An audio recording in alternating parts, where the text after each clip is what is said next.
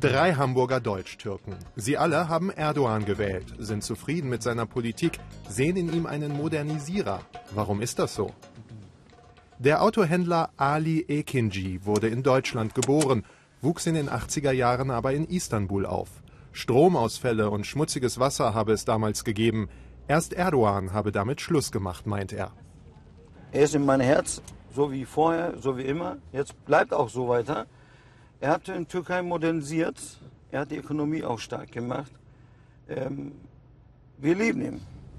Über Menschenrechtsverletzungen in der Türkei oder die Einschränkung der Pressefreiheit wollen viele Erdogan-Anhänger nicht sprechen. Die Bürokauffrau Ayfer Duman bezeichnet sich als nicht religiös und ist trotzdem eine Anhängerin von Erdogans islamisch-konservativer Partei. Auch sie begründet das mit eigenen Erfahrungen. Ich weiß, wie es in den 90ern waren. Da musste ich sogar Verwandten auch finanziell unterstützen, helfen. Zum Beispiel wurden sie auch in Krankenhäusern festgehalten, weil sie ihre Rechnung nicht zahlen konnten. Und jetzt frage ich sie, die sagen, uns geht sehr, sehr gut. Der Erdogan-Wahlkämpfer Bülent Güven teilt diese Haltung.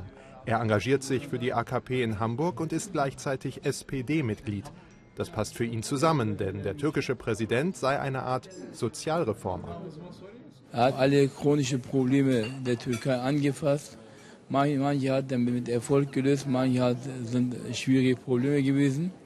Und ich denke, ähm, ähm, eine Erdogan, der noch mal fünf Jahre in der Türkei regiert, bedeutet auch für die Türkei politische Stabilität.